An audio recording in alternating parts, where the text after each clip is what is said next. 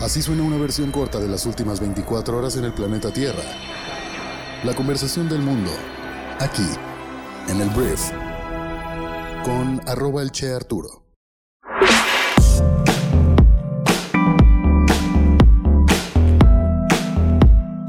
Muy buenos días, bienvenidas, bienvenidos a esto que es el brief para este martes 17 de enero.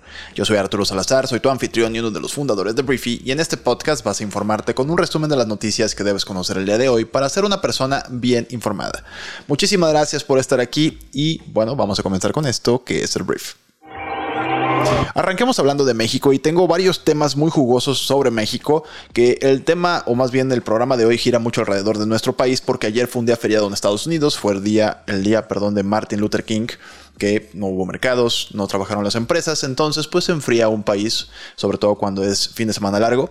Pero en México hay muchas cosas que platicar y te las quiero platicar pues una por una. Em, vamos a comenzar y vamos a comenzar hablando del presidente de México, Andrés Manuel López Obrador, que el día de ayer eh, presentó al nuevo subsecretario de Seguridad Pública de nuestro país que se llama Luis Rodríguez Bucio. Este hombre, Antier, era el comandante general de la Guardia Nacional y pues ahora es el nuevo titular de la Subsecretaría de Seguridad y Protección Ciudadana, según lo anunció el presidente de México. Y pues con esto tenemos un militar más en el gobierno de México. Este gobierno pues sí se ha caracterizado mucho por tener mucha presencia de los militares, tanto en actividades de construcción de obras de infraestructura, hasta para la protección de las aduanas, para la protección del metro. También se anunció que se va a proteger la obra precisamente del tren Maya con miembros de la Guardia Nacional. Y pues ahora se nombra a este militar, Luis Rodríguez Bucio, como subsecretario. Y todo esto viene después de que renunció el antiguo eh, pues, subsecretario, que era Ricardo Mejía, del cual se habló en la mañanera también. Ricardo Mejía, lo hablaba el día de ayer, era este hombre que aspiraba a ser gobernador de Coahuila por Morena. Al final, en la encuesta interna, pues no salieron los datos a su favor. Renuncia a la subsecretaría y se va por el Partido de los Trabajadores, el PT, a buscar la misma candidatura. Esto no le cayó muy bien a Andrés Manuel. Dijo ayer que el señor ni se despidió y nada más le mandó un papel. Y pues bueno, entonces pues al presidente de México no le pareció muy bien la forma en la que se fue Ricardo Mejía. Más allá de eso, tenemos un nuevo subsecretario, Luis Rodríguez Bucio, y se está señalando mucho pues la continua militarización de nuestro país a través de nombramientos como este, ¿no? Entonces, es lo que se decidió. Andrés Manuel dice que tiene toda la confianza del gobierno, lo cual era de esperarse. Entonces, pues veremos cómo le va a Luis Rodríguez Bucio. Ahora, vamos a hablar de el tema que le puso nombre a este programa, que es pues el PRI comiendo pan. Ah, mira, Hace unos días yo hablaba aquí en el programa de cómo se habían repartido de alguna forma el PRI y el PAN. Ya las candidaturas que iban a tener cada uno de los dos partidos en 2023 y en 2024, pero anunciaron que el PRI, el PAN y el PRD van juntos en las elecciones. La, la alianza va por México, está más fuerte que nunca, dijeron algunos, y van por diferentes candidaturas, más bien diferentes gobiernos juntos. ¿Qué pasa? El PRI tenía pues ya la encomienda, por así decirle, de tener las elecciones con sus candidatos de Coahuila y Estado de México, estados súper importantes. Y en 2024, en teoría, el PAN tenía la jefatura de la Ciudad de México, que por ahí se habla de una Margarita Zavala, y se entendía que también se trataba de la presidencia de México, que el PAN iba a poner al candidato o la candidata que iba a competir por la presidencia de México. Ayer sale Alejandro Moreno, Alito Moreno, el dirigente nacional del PRI, a desmentir esto, insistiendo que el PRI no le entregó al PAN la candidatura presidencial del 2024. Con lo cual, creo yo que al PAN lo chamaquearon oficialmente. Porque, pues primero dices, imagínate esa conversación de que, ok, yo tengo las candidaturas de 2023 y el 2024 pues ya te tocan a ti. El PAN dice, perfecto, ya me hago la idea de que también tengo el tema de la presidencia y a la mera hora, pues no, el PRI también va a intentar tener a su propio candidato o candidata a la presidencia de México. Hablando de eso, ayer Beatriz Paredes, senadora priista con muchísimos años de trayectoria, precisamente levantó la mano para ser candidata por el PRI, perdón, a la presidencia de México y de hecho exigió una, un proceso de selección incluyente entonces, pues al PAN, creo yo, te digo, el PRI se comió al PAN en estas decisiones, en estas negociaciones. Yo vi dentro de varios panistas y círculos panistas que por ahí veo, que por ahí tengo eh, acceso, pues que estaban como muy confiados de que ya iban a tener un poquito el camino un poco más libre y que iban a elegir ellos pues al bueno o la buena para la presidencia, pero no, el PRI aquí creo yo, te digo, comió pan con lo que tú quieras, con miel, con jamón, con lo que tú quieras y creo que chamaquearon a los del PAN. Una disculpa, panistas. Vamos a hablar del caso de Yasmín Esquivel, la ministra de la Suprema Corte de Justicia, que desde hace ya algunas semanas está acusada de haber plagiado una tesis, cosa que su alma mater, la UNAM, confirmó. Y a partir de ahí, la pregunta que muchos ciudadanos han tenido, y hay gente que no quita el dedo del renglón, es pues le van a quitar el título o no le van a quitar el título a la ministra de la Suprema Corte de Justicia. Que por cierto, ayer leí una declaración de ella que decía que no iba a renunciar porque no tenía nada de qué avergonzarse. Entonces, ayer, o más bien, ¿dónde estaba, dónde estaba la noticia o la historia? La UNAM dijo, yo no puedo retirarle el título. Esto le corresponde a la Secretaría de Educación Pública. A lo que muchos dijimos, pues entonces no se lo van a quitar, porque pues el gobierno federal, al ser de Morena y al ser una ministra propuesta por Morena, y que además nunca lo dijo expresamente, o tal vez un poquito, pero el presidente de México quería que la ministra Yasmín Esquivel fuera la presidenta de la Suprema Corte, que al final no lo fue, pues no va a pasar nada. O sea, la CEP simplemente va a decir, no, pues aquí no, no hay plagio y continúa la ministra con su título y continúa siendo ministra. ¿Qué sucede ayer? Algo que me sorprendió. La CEP, a través de, bueno, el gobierno federal, a través del secretario de Gobernación, don Augusto López, dijo, pues que no, chavos. La CEP no tiene la facultad de quitarle el título, eso le toca a la UNAM que a lo mucho la CEP lo que puede hacer es cancelar el registro ante la Secretaría de Educación Pública eh, del título, pero si alguien puede quitarle este título a la ministra, es la misma UNAM. Le devuelve la bolita a la UNAM. Entonces, ya no sé qué va a pasar.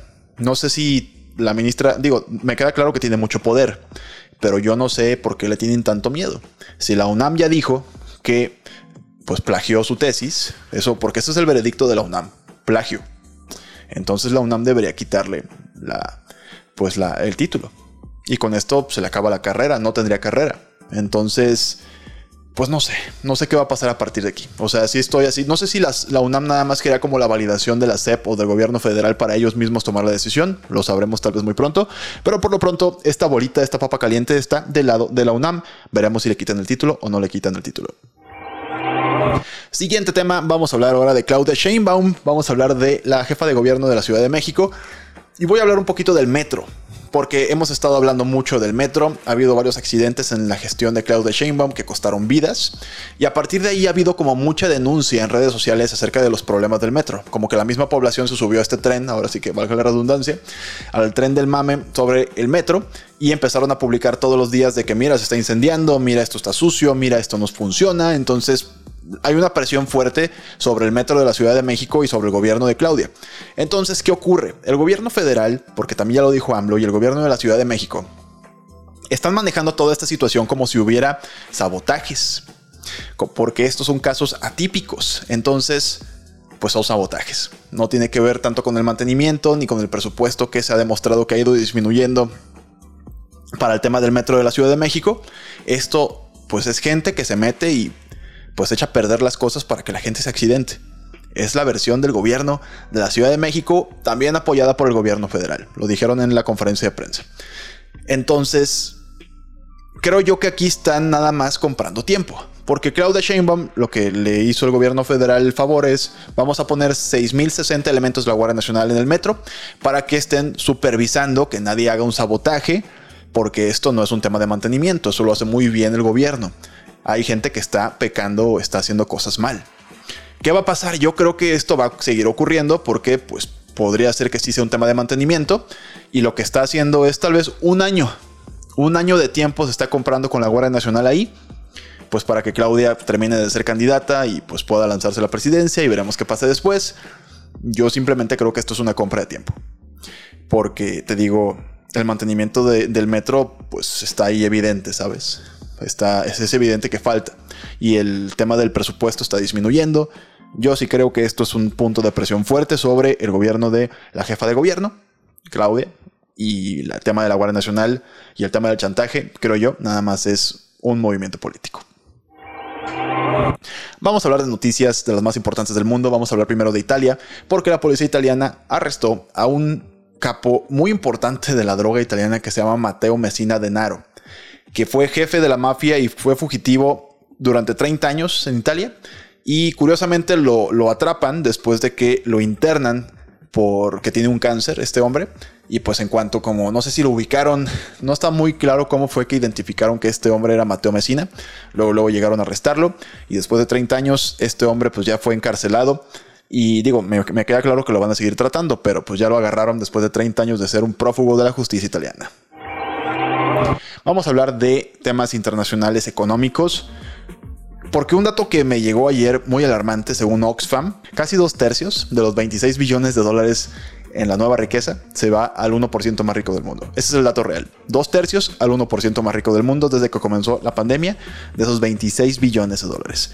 Entonces, esta organización Oxfam pues está pidiéndole a las economías del mundo poner más impuestos porque esto claramente es una disparidad brutal y es un...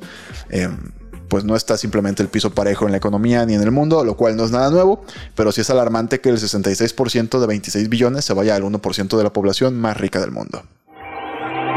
Hablemos de negocios y voy a hablar de YouTube, uno de los servicios de streaming, o más bien el servicio de streaming de videos de Google, porque se anunció el día de ayer, según The Wall Street Journal, que YouTube va a lanzar un servicio gratuito de streaming con publicidad como modelo de negocio.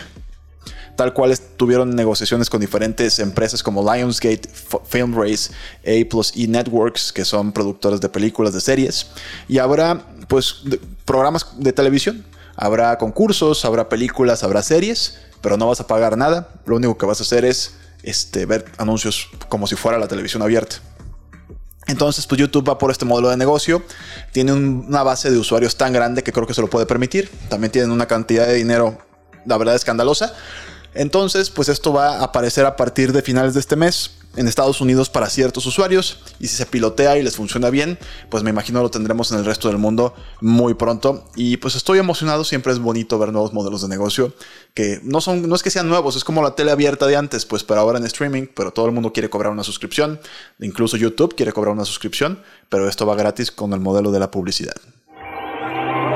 Ahora vamos a hablar del señor Plácido Domingo que pues en su momento fue un hombre muy respetado, fue es un tenor español bastante, bastante impresionante la forma en la que canta, pero desde hace algún tiempo ah, se ha visto envuelto en temas de asalto sexual y ayer por primera vez desde que comenzó todo esto, una cantante española ex colega de Plácido Domingo se convirtió en la primera mujer española en denunciar una agresión sexual por parte del tenor, afirmando que su comportamiento era tan conocido en el mundo de la ópera que lo primero que se les dijo a las mujeres fue no te subas a un elevador con Plácido Domingo.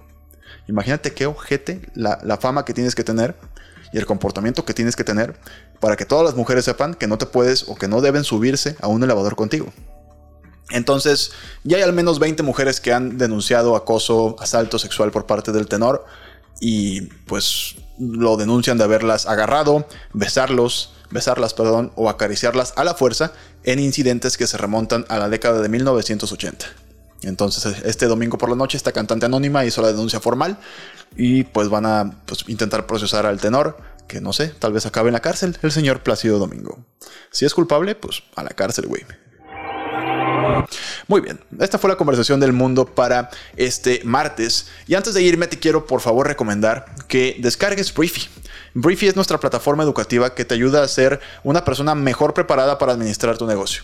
Si eres una persona que dirige un negocio, que dirige un equipo, que le interesa capacitarse pero no tiene mucho tiempo, Brief es una solución bastante buena porque en lecciones de entre 2 y 15 minutos puedes prepararte en temas como gestión de empresas, desarrollo personal, tendencias, noticias, libros resumidos, todo eso en la misma plataforma para que no tengas que ir a muchas, sino que vivas una experiencia en la cual invirtiendo 3 o 4 minutos tú puedas aprender a mejorar tu rendimiento y lo puedas aplicar inmediatamente después de que lo estudias en una reunión de equipo. Entonces, te quiero recomendar Briefy, puedes descargarla gratis y puedes usarla también gratis durante 14 días.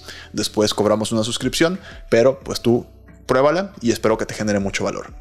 Muchísimas gracias por haber estado aquí. Ahora sí que Eh, esta fue la conversación del mundo para este martes 17 de enero y nos escuchamos el día de mañana en la siguiente edición de esto que es el brief. Yo soy Arturo. Adiós.